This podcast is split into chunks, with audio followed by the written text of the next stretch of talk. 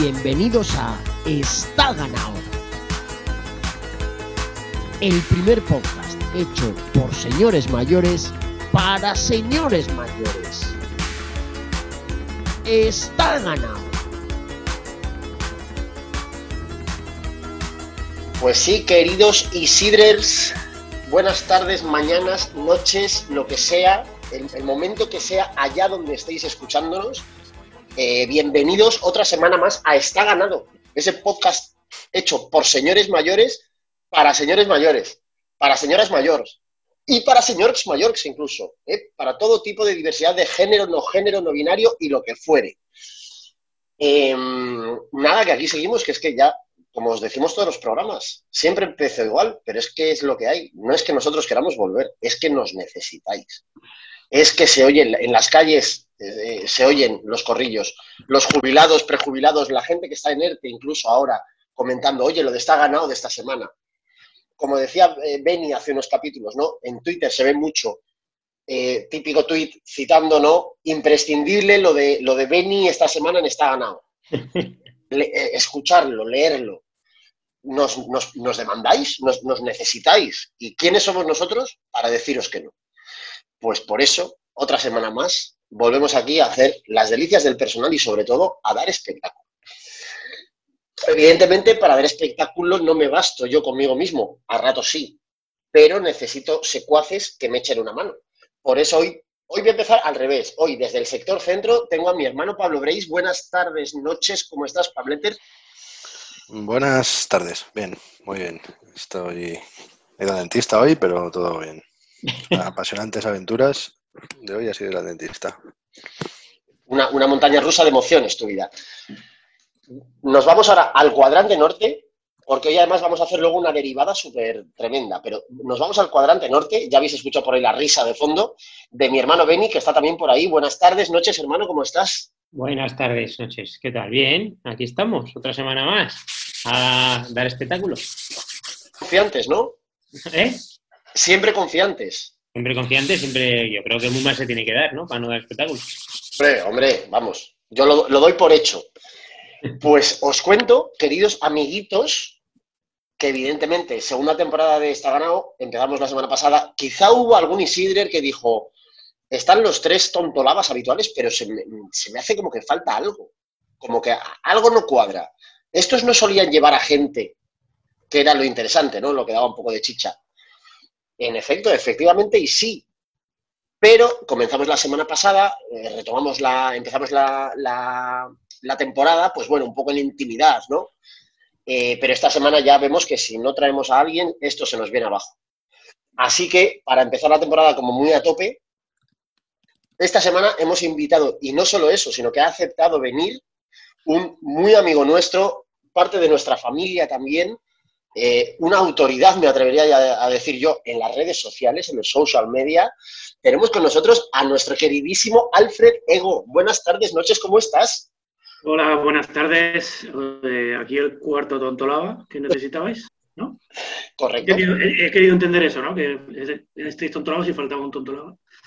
Pues digo, muy agradecido de que me invitéis, la verdad. en fin, yo no tengo ni idea ni de, ni de toros, ni de eh, ni de fútbol, ni de ciclismo, ni de baloncesto, ni de nada. Pero bueno, yo aquí, por lo que me preguntéis y lo que queráis hablar conmigo, estoy encantado.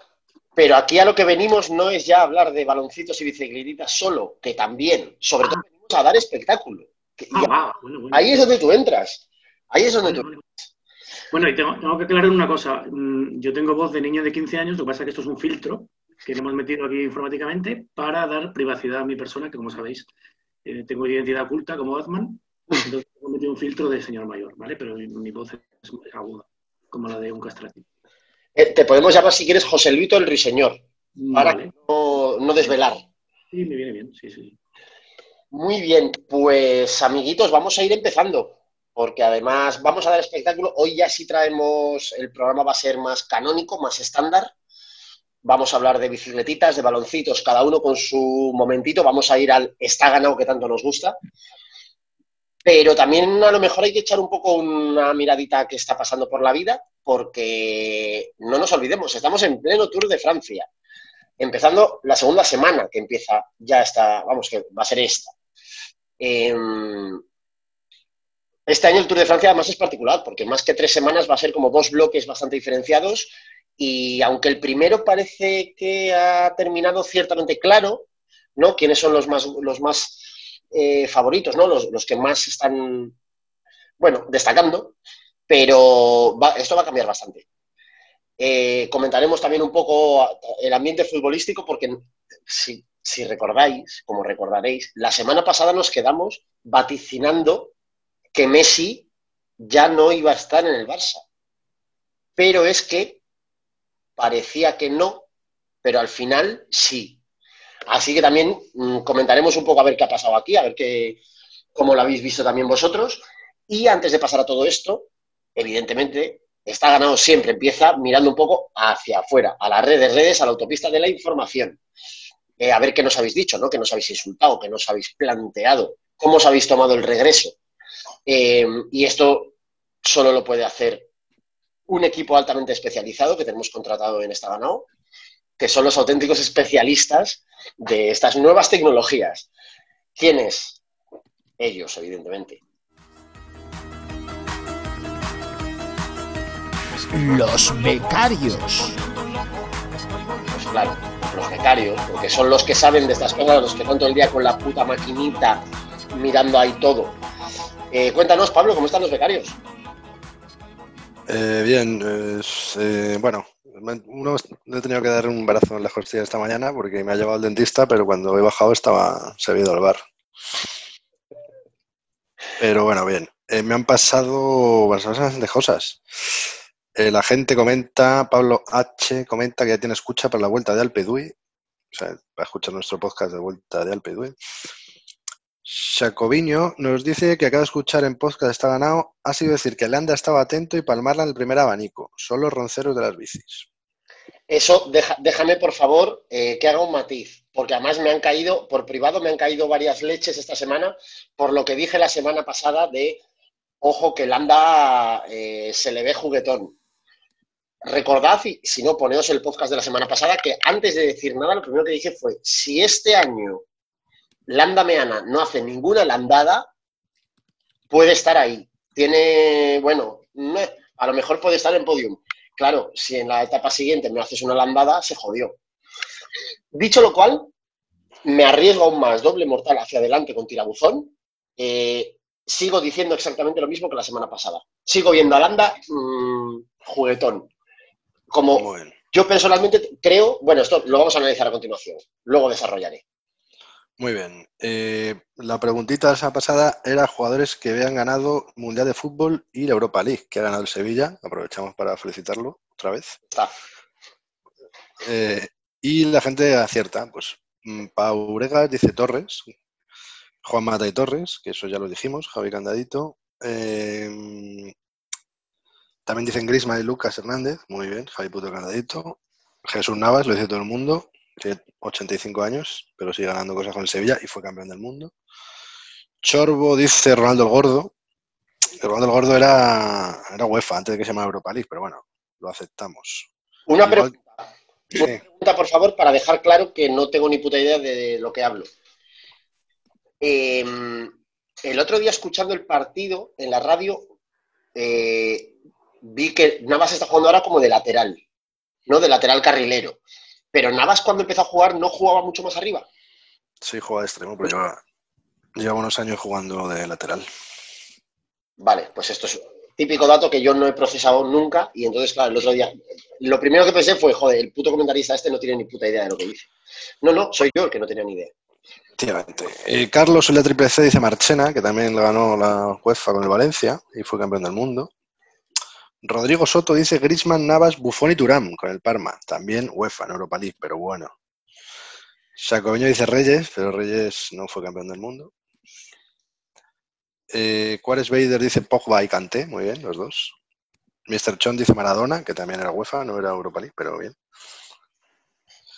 Eh, cuando hemos hablado de lo que vamos a hablar hoy, del Tour del 94 y del Mundial 94, un pequeño Garión nos dice quién sería el corredor actual más parecido a Grumov. Entiendo que no físicamente, sino su forma de correr. ¿Qué? ¿Quién? Dime. Actual más parecido a Grumov. Hola, estamos, estamos en, en un programa que se llama Esta Es que estoy, estoy arreando a los becarios, te lo aseguro. Estoy con los becarios ahora mismo. Nos han llamado gafes dos veces y he tenido que responder. Hombre, Eh, corredor actual que más te puede recordar a Grumov. Mo. Algún. uf. Joder, pero lo que pasa es que Grumo tenía el, el aliciente del, mm, del momento Epo total. Eh, pues no sé, no sabría decir. No tengo ni idea. Lo pensamos y Sí, daremos respuesta, lo intentaremos. Alguien de este tiene que ser, pero no sé, no sé decirte. Mr. Chon dice que el robo del milenio fue el de, el de, el de este mundial. Supongo que se refiere por el codazo de Tasotti a Luis Enrique. Y luego, aquí empieza un pequeño troleo, un- no sé. Iñaki Kaki House, sobre el mundial, ha dicho que los de su equipo recuerdan más el mundial por la no presencia de ningún jugador del mejor equipo de esos años, Real Zaragoza, que por el fallo de Salinas. Clemente-. Boca también está muy fuerte. Ganó la recopa. Clement- Entonces, ¿no? Sí, sí, Cle- Clemente llevaba los suyos, equipo físico y bien ordenado. Postdata, Juan L. no fallaba la de Salinas. Y entonces, CIDH ha puesto, nunca entenderé que Aguado no fuera internacional. No digo que tuviera que ser indiscutible, pero no olvidemos que, por ejemplo, Paco fue internacional en esa época, ni siquiera debutar. Paco, ¿Paco cuál? Eh, el de pelo largo. Paco, que ahora es Calvo, el entrenador del Rayo. ¡Hostia! Y le han O Gómez Millán le ha troleado un poquillo y ha puesto Clemente de misión. A Belsue, Roberto Carlos le comía los huevos por atrás. Eh, soy gafes, dicen que sigue dando gafes. Y luego Francisco José Lucas dice que el turno 24 era un está ganado de todos contra Indurain porque se supone que iba a perder después de perder el giro y tal, pero, pero luego no. Pasó lo que pasó. Y luego más gafes y tal. No, ya no vamos a extendernos con los insultos.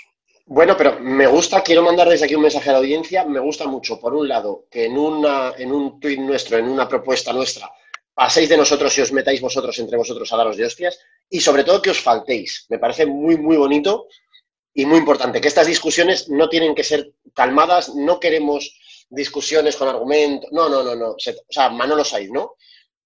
Coged el ejemplo de Manolo Saiz y el japonés. Eso es lo que queremos leer en nuestro Twitter.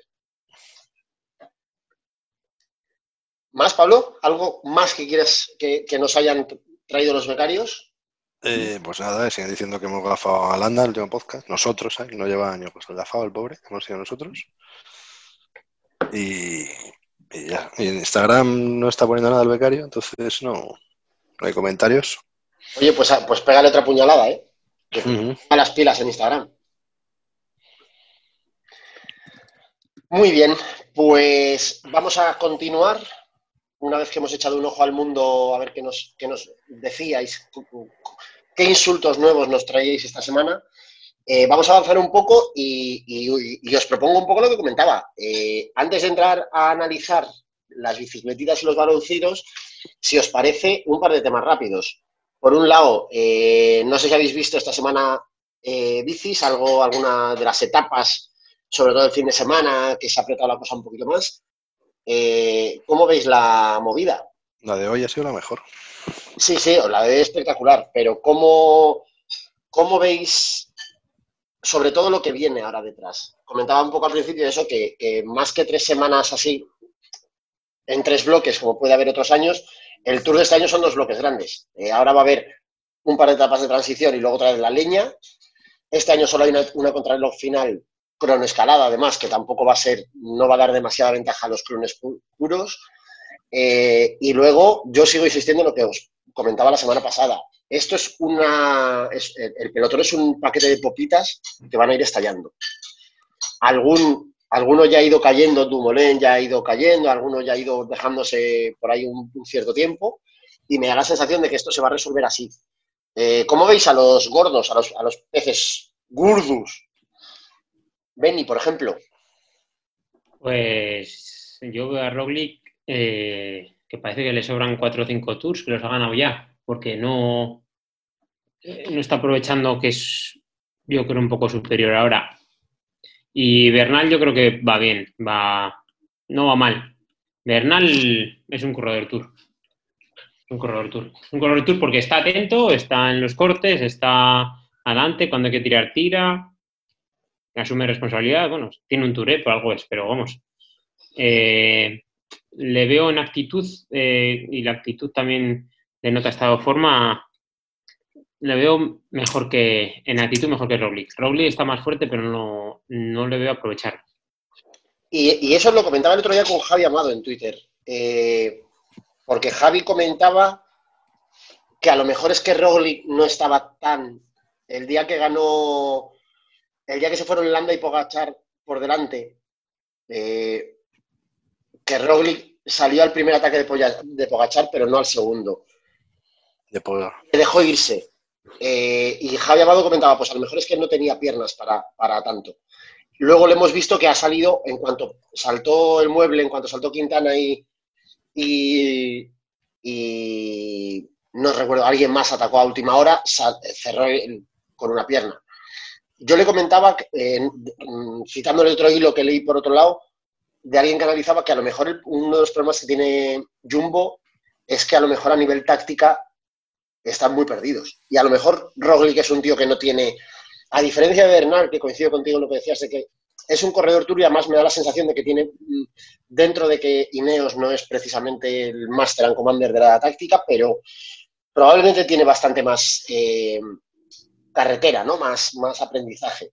Roglic a lo mejor peca ahí un poco de que tiene incertidumbres en ciertos momentos, que no sabe muy bien qué hacer. Roglic, a ver, sí que tiene... Lo que pasa es que yo creo que es más reservón.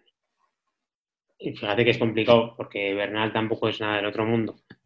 Pero yo creo que se va a acabar, acabar arrepintiendo de las piernas que ha tenido, porque igual no tiene fuerza, no sé qué, son, son cosas que nosotros podemos llegar a pensar, no sé qué.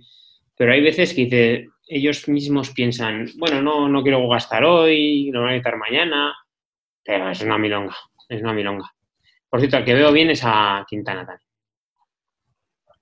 Ni, ni, muy a mi pesar, pero lo veo bien. Eso mismo te iba a decir. Por más que nos joda, efectivamente sí que se le ve con, con gasolina buena. También yo ahora, estoy, hoy mismo, hoy estamos grabando lunes, eh, etapa de descanso, hoy día de descanso, mañana, hoy además les han hecho pruebas PCR. Y aunque tienen ya los resultados, no los va, el Tour ha anunciado que no los va a contar hasta mañana. Tengo también ahí el morbito este de ver qué pasa, porque además han anunciado, hay una norma nueva este año si hubiera dos positivos en el mismo equipo, el equipo entero se tiene que pirar. Hay una serie de cosas por ahí que, bueno, puede condicionar, ¿no? Y esperemos que no haya ninguna baja. Eh, pero bueno, si uno de los Quintana, tampoco quiero ser cenizo y apuntar siempre al mismo, si uno de los Quintana tuviera el bicho, pues sería una lástima, pero... Pero en fin, eso ya la semana que viene comentaremos, eh, además la semana que viene vamos a tener una mesa de debate tour interesante, y la semana que viene comentaremos a ver cómo va avanzando esto, en qué se va convirtiendo y, a, y cómo llegamos a la última semana. Bueno, a ver, una cosa, no hemos eh, contratado un camión de niños boya con coronavirus para que abracen a todos los rivales de, de LAN. No, no, claro, a ver. Lo que pasa es que de momento nos ha salido un poco al revés y hemos conseguido quitar de medio a dos compañeros de Landa. O sea, ahora se trata de quitar a los de fuera. Pero yo, eh, siempre confiante. Querer es poder y el otro día he escuchado a Pinocho en Eurosport vendiendo más humo de Landa que tú y yo juntos. ¿Qué? Por, hombre, porque tiene, ¿sabes lo que pasa? Que es que tiene que vender el producto. Es que no hay otra. Ahí es comentarista de televisión, al fin y al cabo. Pero bueno, no sé. Así que. Me van a decir hoy que soy antilandista o algo, ahora. Que no. La COPE, en la COPE está por el rincón. Uh, comentando el tour. ¿eh? eso es duro, ¿eh? Haciendo los Es como si lo comento yo también, ¿no? De Steel. Sí. Luego, como luego, que yo esté aquí hoy, es lo mismo. luego comenta las películas también. ¿Cuántos, cuántos ¿Cuántos hip- hipolitos? Y hace el anuncio de Steel y ya está, y se va a su casa. Soy el poli rincón de esta, ¿no?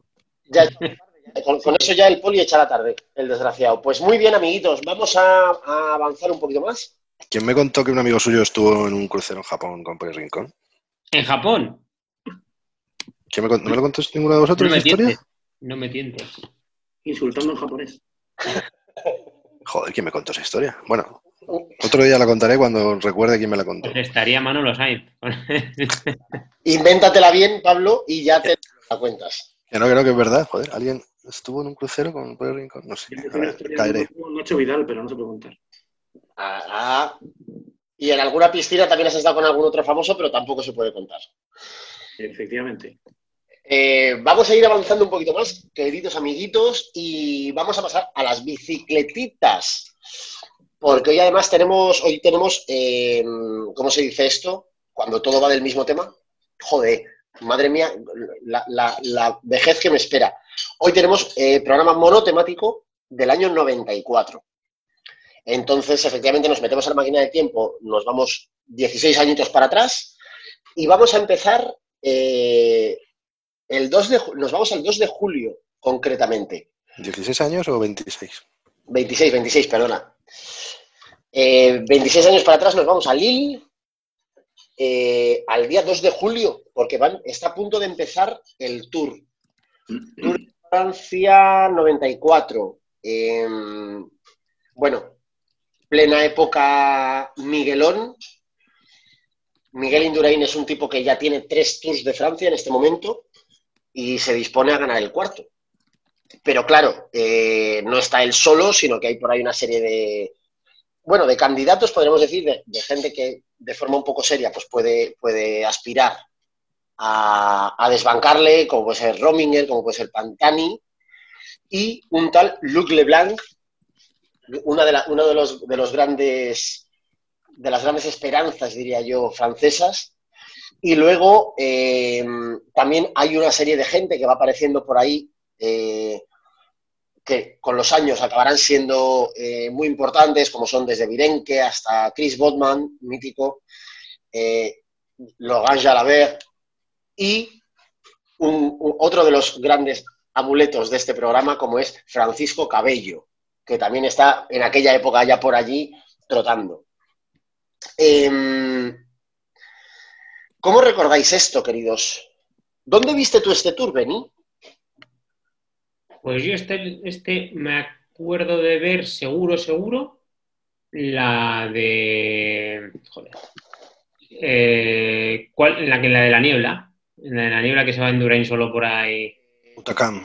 en la Altacam. Esa sí que me acuerdo de verla seguro, seguro, porque es que además se puso como un energúmeno total, tirando. Deja a Pantani, ¿no? Y deja a todo Dios. Sí, Una locura. Bueno, coge a Pantani y lo deja, ¿no? Yo, es que ya no me acuerdo bien. Pero bueno, una, una locura de fuerte que iba. Y me acuerdo, fíjate, me acuerdo más del Giro de ese año que ya lo comentamos que del Tour. No sé, no sé por qué. Tenía ocho años, pero así como del Mundial que vamos a hablar luego, me acuerdo perfectamente de ver los resúmenes de Corea, porque Corea fue por, de madrugada, Corea-España, de, de ver el partido de Alemania, de, de ver un resumen de Bolivia, de ver el de Italia, que estaba Matías en, en- en el estadio. Pues del, del Tour 2094 me, me acuerdo menos. Me acuerdo menos. Pues voy a aprovechar el guante que me tiras. Ponnos un poco en contexto. ¿De dónde, de dónde veníamos cuando llegamos a este tour? ¿Cómo había empezado la temporada? ¿Cómo había empezado el giro? El tema es que veníamos de que Indurain eh, no había ganado el Giro, como había hecho los dos años anteriores, y que sus rivales, por ejemplo, Rominger y tal, pues venían tan fuertes como en el 93. Entonces, el tema es que la prensa te vendía que uno venía de bajada y los demás venían de, de subida. Entonces ya, pues parecía que como Indurain no había podido ganar el Giro, a ver, era el favorito porque era el ganador de las tres últimas ediciones, pero no era tan, tan favorito como... Y en cambio, pues mira, no vamos a decir quién ganó, pero, Pero fue Indurain. pero fue Indurain. Pues, No, pero no, el tema es que eh, fue un poco raro, porque en los anteriores tres tours a Indurain eran de clarísimo favorito. Bueno, el 93 ya con Rominger ya le empiezan a dar muy favorito a Rominger. Pero el 94 le da muy, muy favorito a, a Rominger casi por delante de Indurain. Sí, sí. Y bueno, iba Pantani también a, a- a este tour, pero no le daban tan favorito no porque no pudiera, sino por, yo creo, la actitud que sabían, que no sabían que, iba a tener Pantani un escalador puro la primera semana. No, la primera semana del Tour de entonces no era como los de ahora. 100 kilómetros en contrarreloj, mínimo, no miro el recorrido, pero igual 100 o 100 y pico. Entonces, las favoritas Pantani no lo daban. Y eso quedó por delante de Indurain, ¿eh? pero no lo daban. Pues mira, concretamente había Por delante de Indurain en el giro, perdón. 100 Que hizo podio. 110 kilómetros de contrarreloj individual y otros 66 de equipos. Sí, pero la segunda, la segunda era con escalada, ¿no? Eh, Eh, aquí en España también te vendían que hacían los tours anti-Indurain, que metían cada vez más montaña y menos, y menos crono. A ver, lo más anti-Indurain igual es esa crono por equipos porque Van esto era un desastre. Eh, porque, a ver, 110 kilómetros contra el reloj, pues, pues, pues un tío como Indurain a Pantani, no sé cuánto le metió, ¿eh? pero solamente 7-8 minutos, fácil. Entonces, 7-8 minutos, bueno, que es, que es el año de la crono de Bergerac. Igual en Bergerac ya le he metido 5 o 6, ¿eh? pero anti-Indurain, bueno. Sí, cuando el mejor del mundo gana es porque sube y baja y cronea y, está atento y no se cae y ese es, el tema. eh, estoy, recordando ahora, mientras echo un ojo a, cómo fue eh, el transcurso de las etapas del Tour, que alguien nos ha puesto también en Twitter que teníamos que mencionar, era casi obligatorio mencionar, eh, hablando de este Tour, al mítico Nelson Cacaíto Rodríguez y a Ugrumov, que Ugrumov en este Tour hizo, bueno, viéndolo entero, hi- hi- hizo un buen Tour, eh, terminó bastante bien, pero es cierto que en, un par de etapas que destacó bastante, ya se escapado, eh, se fue con, con Cacaíto Rodríguez, Cacaíto Rodríguez que debe medir con las manos estiradas para arriba 1.12 o por ahí. Eh, y Cacaíto Rodríguez le ganó el sprint, que, es como Urumov un tío que era bastante potente, que era bueno. En principio estaba ganada esa etapa, pero Cacaíto se la levantó. Como decía Beni, eh, efectivamente, bueno, eh, la cosa se empieza a poner un poco del lado de Indurain en la primera. Joder, sí, sí, es que estoy viendo que hasta Paco Cabello ganó una etapa y todo. Qué maravilla. Eh, se empezó a poner un poco del lado de Indurain en la primera contrarreloj, en la etapa novena, que terminó en Bergerac, que, que ganó Indurain efectivamente y fue el primer, el primer día en que se puso de líder. Eh, claro, ahí ya Pantani salió fastidiado. Pantani, que es un tío peligroso, pero con tantos kilómetros contra el reloj, eh, pues era bastante complicado, ¿no? Que pudiera, que pudiera eh, llegar a, desbancar a Indurain. A partir de ahí, bueno, pues probablemente el que más puso en, apuros, los que más, mejor dicho, fueron Rominger y Grumov, eh, que como comentaba antes, eh, Grumov en la última semana especialmente fue remontando bastante eh, hasta conseguir un tercer puesto final.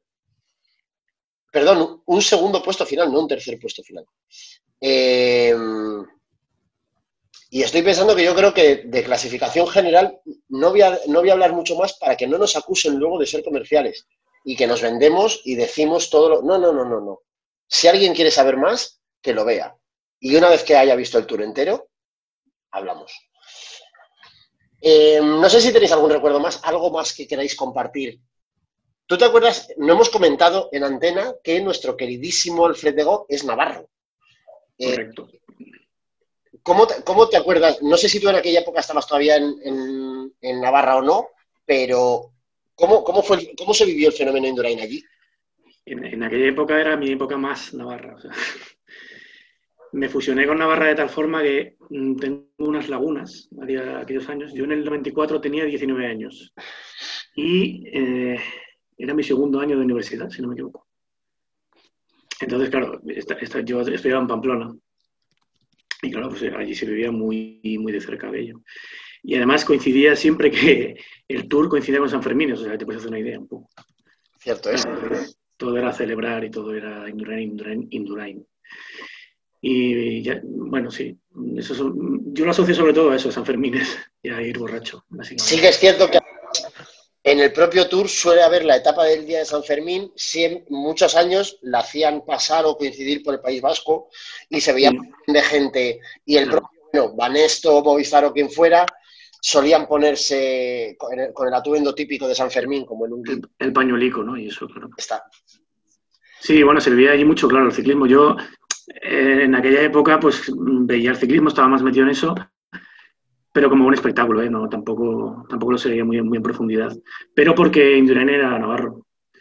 Igual que nos pasó con la Fórmula 1 cuando Fernando Alonso y todo el mundo veía la Fórmula 1 y tal, pues en Navarra pasó un poco eso. Efectivamente. También eso lo, hemos, lo comentamos en algún programa del, del, año pasado.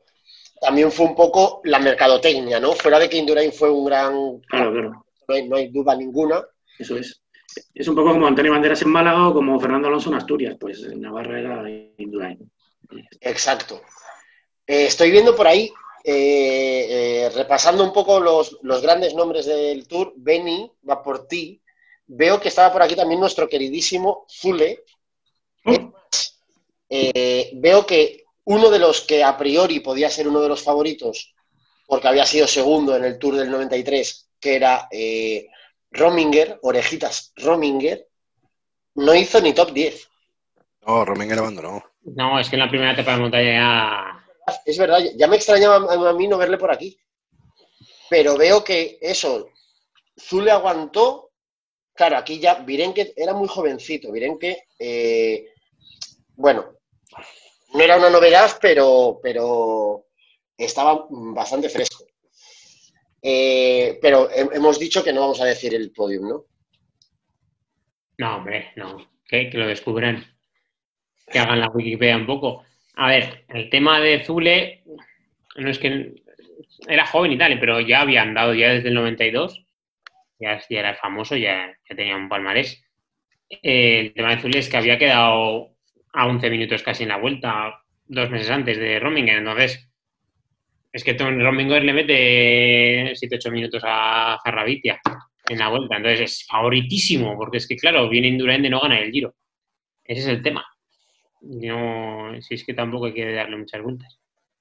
O sea, era casi más favorito Rominger por la vuelta que hizo, hmm. más que nada que con el recorrido que había en la vuelta, siendo la vuelta, la comparación de la vuelta con de ahora con el de antes, es que casi prefieres los recorridos de antes, ¿eh? obviamente. Pero comparando el recorrido de una vuelta con un tour de hace unos años, pues, pues, pues, el favorito, dices, joder, pues, pues, como pues casi es Rominger lo metes siete minutos en ese recorrido, claro, y viene Indurain de perder el giro, pero claro, es que no son dos carreras comparables, un giro y una vuelta. Ni entonces ni ahora. Y, ahí probablemente también eso fue una decisión de Indurain de apartarse un poco del giro, ¿no? Y centrarse en el Tour, que probablemente era una carrera que se adecuaba mucho más al tipo de corredor que él era. A ver, eh, el caso es que ya yo creo que él ve que en el que el Giro es un avispero y le hace estar muchos días eh, pasando una línea roja que él no quiere pasar.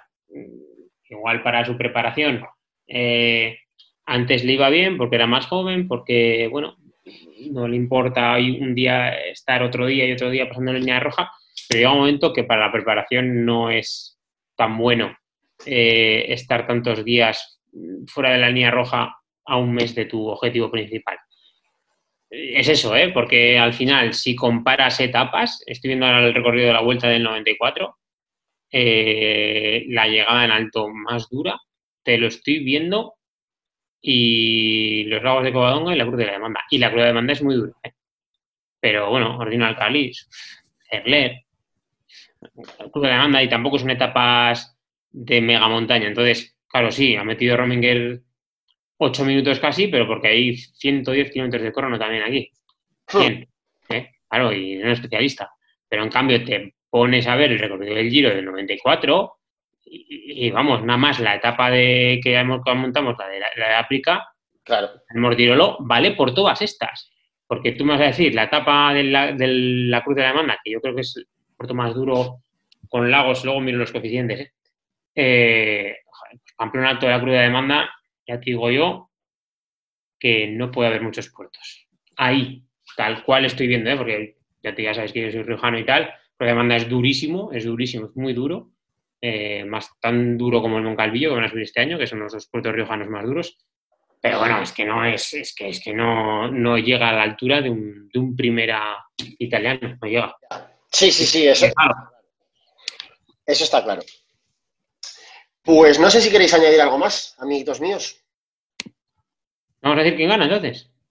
Eh, lo dejamos a la imaginación. Creo que hemos sido bastante sutiles. Si alguien nos ha escuchado con las orejas bien puestas y tal, Yo aña- ah, Bueno, vamos a. Pues entonces vamos a soltar nombres de, de ganadores de etapa, porque has dicho Paco Cabello, correcto. pero me gusta también. Mira, para mis amigos conspiranoicos de Twitter, eh, la etapa Poitiers 3 Lisaca, de 218 kilómetros, te cagas. Eh, la gana Bo Hamburger, Ojo, hamburger. uno de los mayores bomberos sí, sí. del cuerpo de bomberos de, de Madrid. Eh, una la gana Jackie Durán, Correcto. Lu- Luke Leblanc, Richard Virenque, Viernes Ries, Rolf Sorensen, Eros Poli. Roberto, Eros Poli- Eros Poli gana la etapa, si mal no recuerdo, que pasa por el Mont Ventoux. Un tío que, que, mm, pesa como nosotros cuatro. Eh, Cacaíto, que has dicho. Abdul-Jabbar. Abdullah Van Poppel. Es que no hay uno que no, no hay ni uno que no conozcas, ¿eh? ya- Nicola Minali, ni uno que no conozcas. sí. Hombre, eh, eh, Bjarne Ries, Sorensen, no, no, Janes Borada. Joder, es que efectivamente, es que ¿eh? todos, todos, todos son míticos. Ya- Borman, Borman, Borman. luego eso es. que solo iba a los prólogos, para llevar el maillot un par de días. Claro, pasa que ese tour pasaba por Inglaterra. Igual quería llegar líder a Inglaterra, pero no, no llegó. Muy bien, pues si no tenéis algo más que añadir, si, te- si lo tenéis, por favor. eh, No añadir, no, porque no me has dado paso, no he dicho nada, o sea que, pero bueno. Ya hablo ahora en el fútbol. a estas alturas, ¿te vas a poner ahora como los becarios? A estas alturas de la vida te tengo que, te tengo que dar paso, va- vas a discutir el uno con el otro. Qué desgraciado. Te voy a mandar 15 días al piso de Aluche a ver si, a ver si ves un poco lo que es sufrir la vida y vuelves un poco más suave, chaval. Eh, muy bien, pues vamos a cambiar herramienta. Vamos Mira, perdón, eh, que lo he dejado en el tintero. El lago Escovadonga en coeficiente de altimetría, que es lo, que mira todo el mundo, 268. Y la cruz de la demanda creo que es 219 o... ¿Qué quiere decir? Eh, vamos a ver el Mortirolo, por ejemplo. Mortirolo coeficiente, pues, pues seguramente esté cerca de los 300, 486. Sí, sí, no, está, está claro. Eh, ¿Sabes, no? Y, y dices, ¡buah! Llegan a los lagos de Covadonga. Llegan a los lagos de Covadonga, amigo. que seguramente el Mortiro lo hayan subido el Gavia, que tendrá tanto coeficiente como el, como el Mortiro. Lo sabes, nada más en una etapa eh, del Giro del 94 eh, suman los coeficientes de todos los finales de etapa de, de aquella vuelta. Sea, es que, claro, no, es que es súper favorito. Eso sí que me acuerdo, ¿eh? De la campaña de. Porque además eh, Rominger era del Mapei Class en ese momento, no sé era Mapei Class, o estaban los dos juntos, o eh, era Mapei Class en ese momento. Debe ser un poco campaña métrica porque era un equipo mitad español, mitad italiano. Es un poco campaña de los que no iban con Banesto, que no es que no fueran con Indurain, sino que eh, no iban con Banesto. Había medios en España que no iban con Banesto, como José, como José María García. Correcto.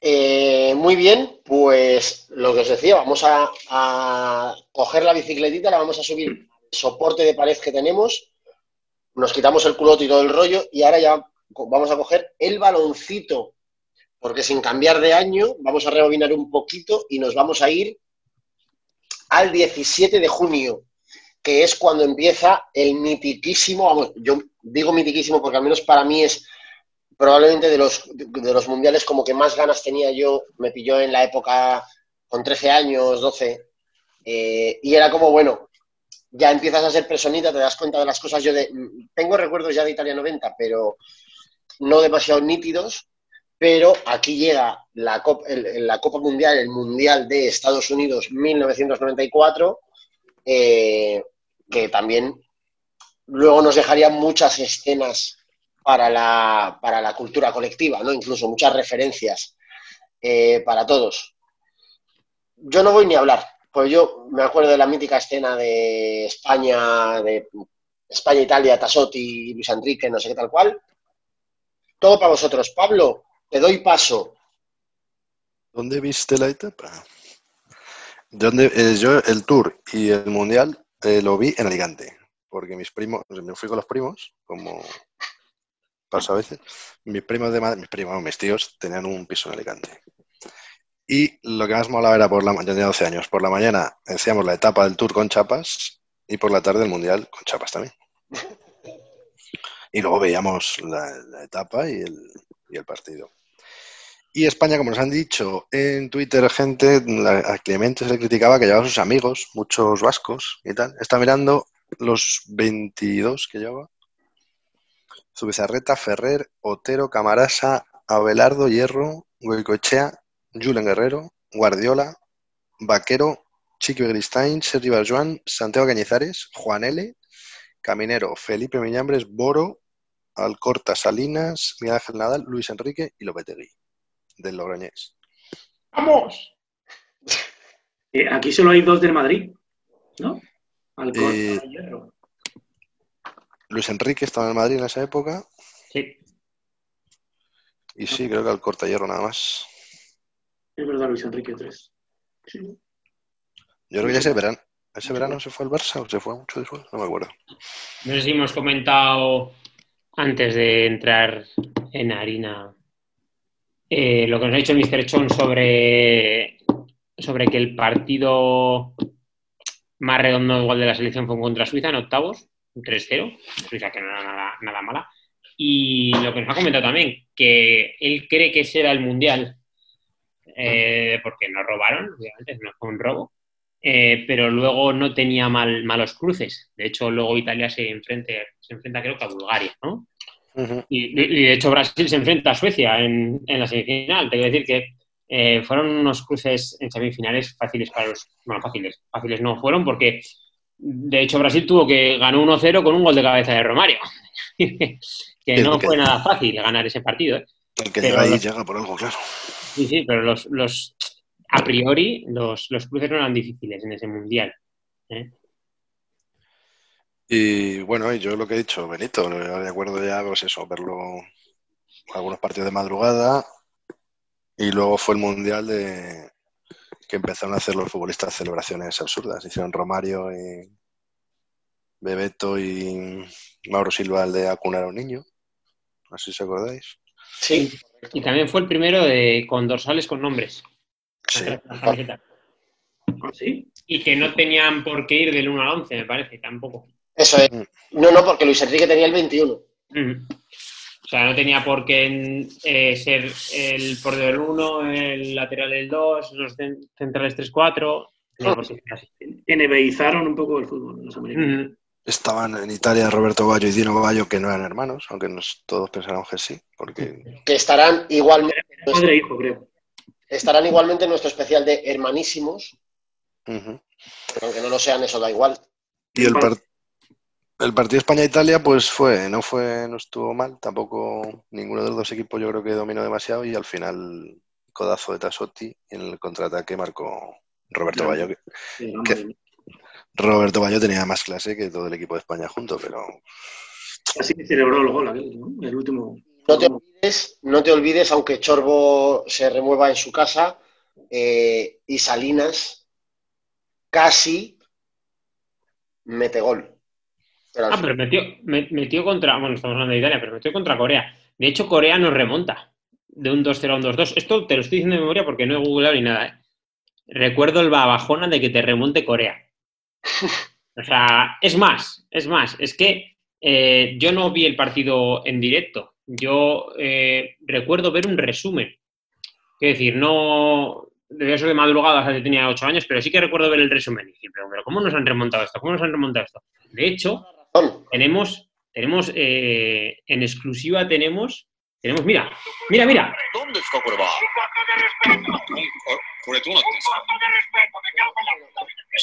A Javier Clemente insultando a un coreano. Atapupa arriba. Arranco la cabeza, Clemente, o sea, esto era Clemente imitando a Manolo Saiz diciéndoselo a un coreano. Sí, sí, ah, es que claro, te reviento la cabeza por remontar. Así fue. Imaginaos Eh, que Clemente imitando a alguien. Eso tiene que ser. Después del partido de Corea, España se, se enfrentaba contra Alemania, Uh, el gol de Goicoechea desde la banda. actual, en ese momento actual campeón del mundo. Ese partido sí que lo vi. Y el gol de, de Olímpico también lo vi.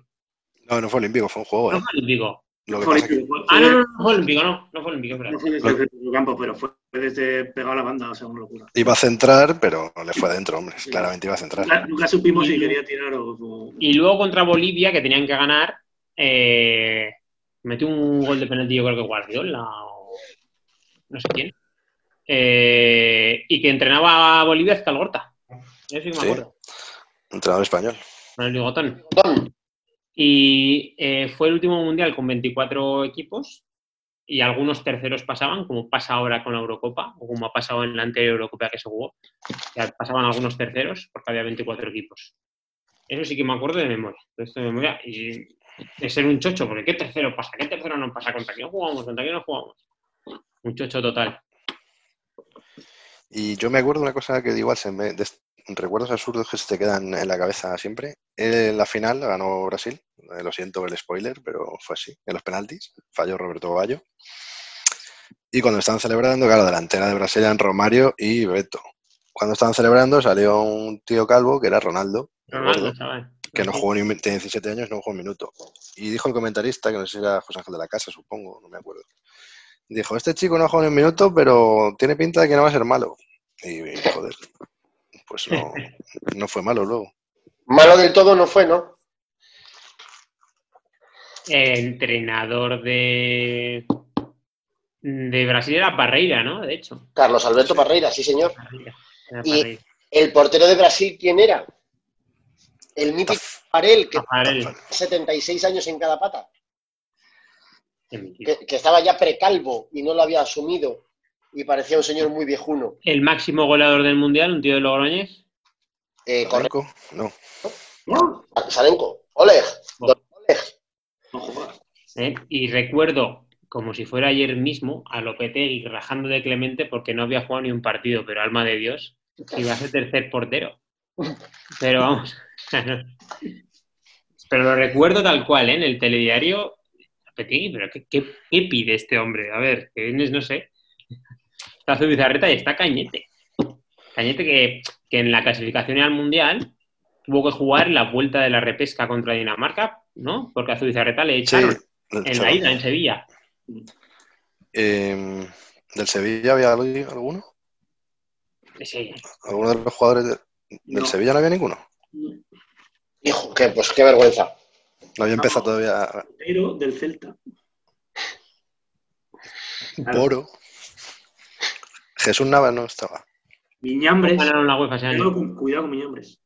Felipe Miñambres, Tenerife. Miñambres del Bueno. Tenerife. Boro. Yo en las chapas tenía Italia y a Pantani, o sea que me quedé. Fue premonitorio. Bueno, ah, mira, mira, recuerdo hacer la colección de cromos de ese mundial. Sí, la mascota era el perrete aquel. Joder. Madre mía. No, ayer, ¿eh? Esto, esto es todo de antes de ayer. Eh, Nada. Os iba a preguntar, vamos, iba a plantear más bien, lo que comentaba Benny un poco al principio, efectivamente, de las celebraciones chorras estas que, o Pablo, que, al principio, se, o sea, como que se pusieron un poco de moda, ¿no? O se, o se patentaron en este mundial. Recuerdo, no sé por qué, claro, yo en aquella época que jugaba al fútbol en el cole, en los recreos y tal, era lo típico que copiaba las celebraciones de los jugadores. Y recuerdo la celebración que hizo Goicoechea cuando metió el gol sin querer, que era como ahí con un brazo para un lado, un brazo para otro, haciendo así no sé qué. Bueno, pues eso le daba alegría. Ahora ya, pues claro, veintitantos años después ya la gente tiene que innovar y, ya es como una coreografía cada vez que quieres hacer algo nuevo. Pero qué míticos esas celebraciones de cuando éramos enanos, qué forma de creerte que eras Rosineki, ¿no? Que era uno que a mí me gustaba mucho, o cualquiera de estos míticos. Yo creo que el que mejor celebró los goles este mundial fue Maradona. Que si no me, equivoco, la cámara. lo echaron por dar positivo en doping, me parece, si no me equivoco. Decirte que en la segunda fase fue cuando no llegó a jugar, le votaron porque había dado positivo, pero además positivo en farlopa, si no recuerdo mal. Había dado positivo en celebración de goles. Eh, No, no fue, no fue cocaína, fue otra cosa, pero. No, era Nandrolón, no, había alguna mierda de esto. No, Yo, pues no sé por qué tenía yo en el recuerdo como que había sido directamente Perico. no me acuerdo lo que era. No, no. Pues también te digo que ya puestos a dar positivo por algo, adelante. Efedrina, ¿puede ser? ¿Efedrina? No sé. Puede ser. Los de, Espa- a los de España les parece buena idea dejarse todos perilla y juegan con perilla. Ay, la perilla ratonera. Es que los 90 fueron muy duros, ¿eh? estéticamente. ¿no? Cuidado. Y nada, y Luis Enrique acabó ahí llorando con llamando hijo de puta al árbitro. A ver, lo, lo he googleado y menos mal que el mundo sabe la mierda que me interesa y tiene un artículo que se titula ¿Qué consumió Maradona en el Mundial de Estados Unidos? Yo digo efedrina, sin mirarlo. Dice que el control a Maradona dio positivo por cinco sustancias. Joder. Norefedrina, pseudoefedrina, norseudoefedrina y metaefedrina. Está lo mismo. Efectivamente, Alfredo, Alfredo recordaba bien, te llevas un jamón guijuelo. Luego. Aunque sea, un jamón. ponte en contacto con los becarios que ellos te toman los datos y te lo hacen llegar. Vamos a seguir diciendo jamón guijuelo hasta que Chemi nos escuche. Y Único no, en el mundo. Undo, undo, undo. Hundo. Este es- no me devuelva. Yo tengo un caché, yo no voy a decir marcas, ¿eh? Yo, mi caché es otro. ¿no? Esta semana, por cierto, las preguntitas lo tengo súper preparado. Y eh, luego lo escucho el programa y, y somos unos pesados porque estamos un rato ahí divagando. O sea, voy a dar una oportunidad a cada uno y rápido. Si no sabéis, Vale, pues ya que nos ponemos así y, y pa, pa, pa, vamos. ¿Qué nos falta para empezar a terminar el programa? Evidentemente, como siempre, Los datitos y las preguntitas.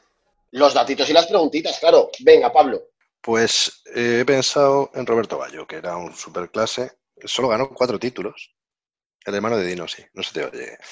Solo ganó cuatro títulos en su carrera, el pobre, y muy al principio. Otro más. Italia, Italia, Copa Italia, otra, otra liga italiana y una UEFA. Sí, pero ¿Cómo? por su culpa me compré yo unas loto.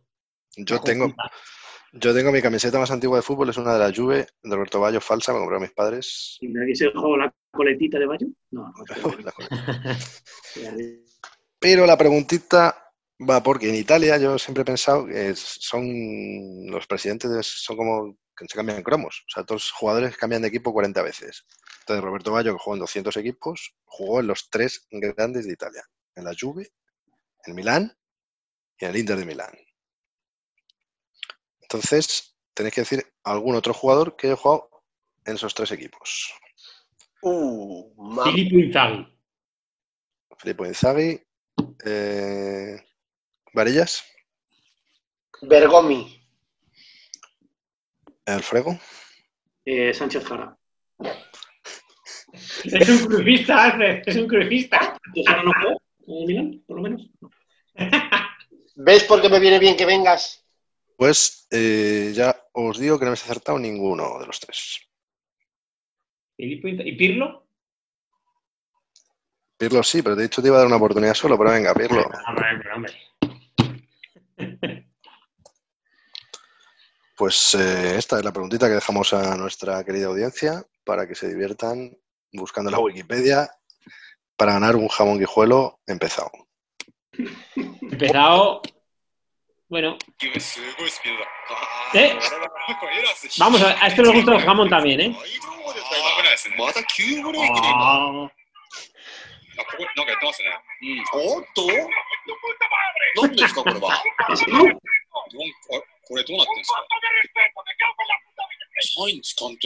Ah.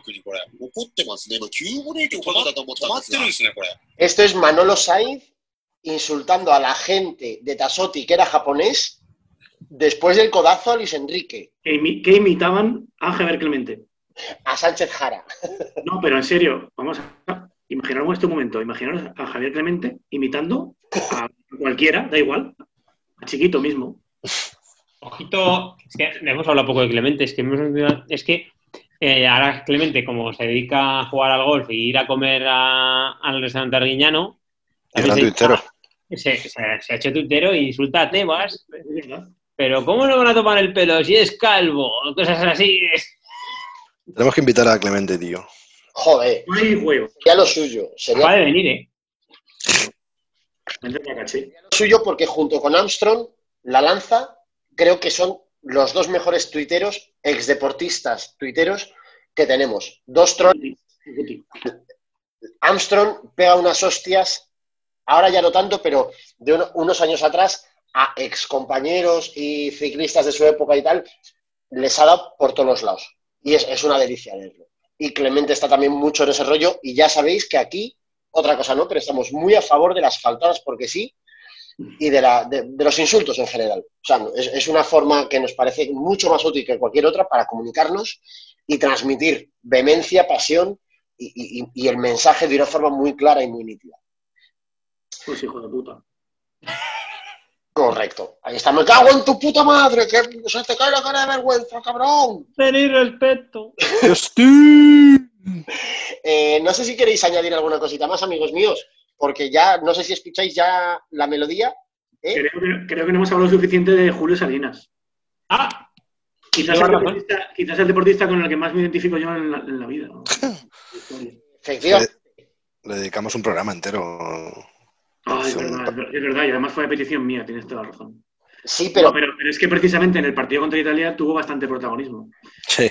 Teniendo aquel gol imposible de fallar. y, y- pero es que no sabía por dónde darle al balón el hombre. Levanta si la pierna no la levanta.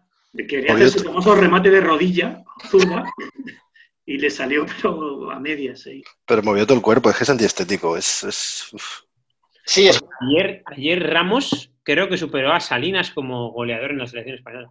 No, a Di Stefano, A Di Stéfano y a Salinas, ¿no? No, está por delante de Salinas ya. supongo, no lo sé. Fíjate que delanteros más buenos teníamos. hombre, está claro que Salinas, eh, eh, fuera parte de que fuera bueno o malo, que esto ya lo discutimos con Chorbo y a mí casi me convenció, pero lo que nunca nadie me quitará es que efectivamente parecía un, un niño con, con la polio, ¿no? Con el andar característico es así. Era muy alto y para jugar al fútbol ser muy alto sabes que siempre es un poco... No Sí. sé, le faltaba coordinación quizás, no sé cómo llamarlo. Era torpe. Era un paquete, no pasa. bueno, ahí están sus números, ¿sabes? Sí, sí, sí, eso es cierto que en el programa que, que hicimos el, el monotemático sobre él, es cierto que el tío tiene unos números del copón. Ya, pero, Número- pero espera, no ha ganado todavía una Europa League. Y la ganará. Ni la nada. una y mucho menos seis. Y hay gente con seis. Es que, ojo, El Sevilla. Qué tristeza. El Sevilla, ¿Tienes cocidos? Sevilla, Sevilla, Sevilla. Voy a empezar, voy a, empezar a, a cerrar los programas con el himno Hace tanto que sueño su boca. loca, que la vida se me ha vuelto loca. Eh, es que me llega mucho, me parece un himno muy emotivo, mm, a la altura de un club eh, tan importante y tan trascendental como es el Sevilla.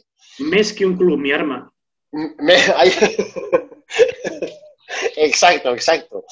Eh, pues no sé si lo oís, pero ya esta sintonía significa que se está terminando el está ganado 2.02, o sea, el segundo de la segunda temporada. Eh, Alfredo, mil trillones de gracias por... No, hombre, a vosotros. Gracias, no, o sea, lo siento. No, no, no, no, no. De- al revés, vamos, gracias y mil millones de gracias. Y te decimos eh, que ya sabes dónde está, dónde está nuestra casa, ya sabes nuestra dirección. No, Vamos con volver a... no lo sé, no lo sé. Que, que sí, que te lo he mandado por SMS. No, no lo sé. porque no- un día te la pregunté y no me la quisiste decir. Eh, amenazamos con volver a llamar a tu puerta y cogerte de la oreja y traerte. Yo encantado. Si habláis de algún tema que sepa hablar un minuto por lo menos, encantadísimo. Ten cuidado porque amenazamos seriamente con volver a traerte. Eh, cuídate mucho y un abrazo enorme, queridito. Mua, mua, mua. Eh, y Pablo, Beni, hermanos, Bueno, gracias por otra semana. una cosa, por cierto, no hemos hecho referencias de posada y restaurante. Me parece fatal. Así que imagino que tendremos que inventarnos una cortinilla que puede ser al japonés para, para comentar, oye, ¿dónde acaba la vuelta del tour? Pues acabo aquí. Pues yo he comido, hay unas pochas tremendas, un culo también me comí. turismo sexual, algo así. No sé, hay que hacer, hay que ser como, como Ares y como esta gente que va y dice, pues joder, Al cual, de hecho, estaría muy bien que, que hubiera menús del día en restaurantes que ya fueran eso, con postre incluido, ¿no? Hay eh, por 10.95 unas, te comes unas pochas y un culo. No todo, todo en el menú del día, con casera fresco. Yo, yo prefiero repetir otro de pochas. Es verdad. Ay, qué, qué- qué- qué espectáculo sin querer, ¿eh? De repente brota el espectáculo.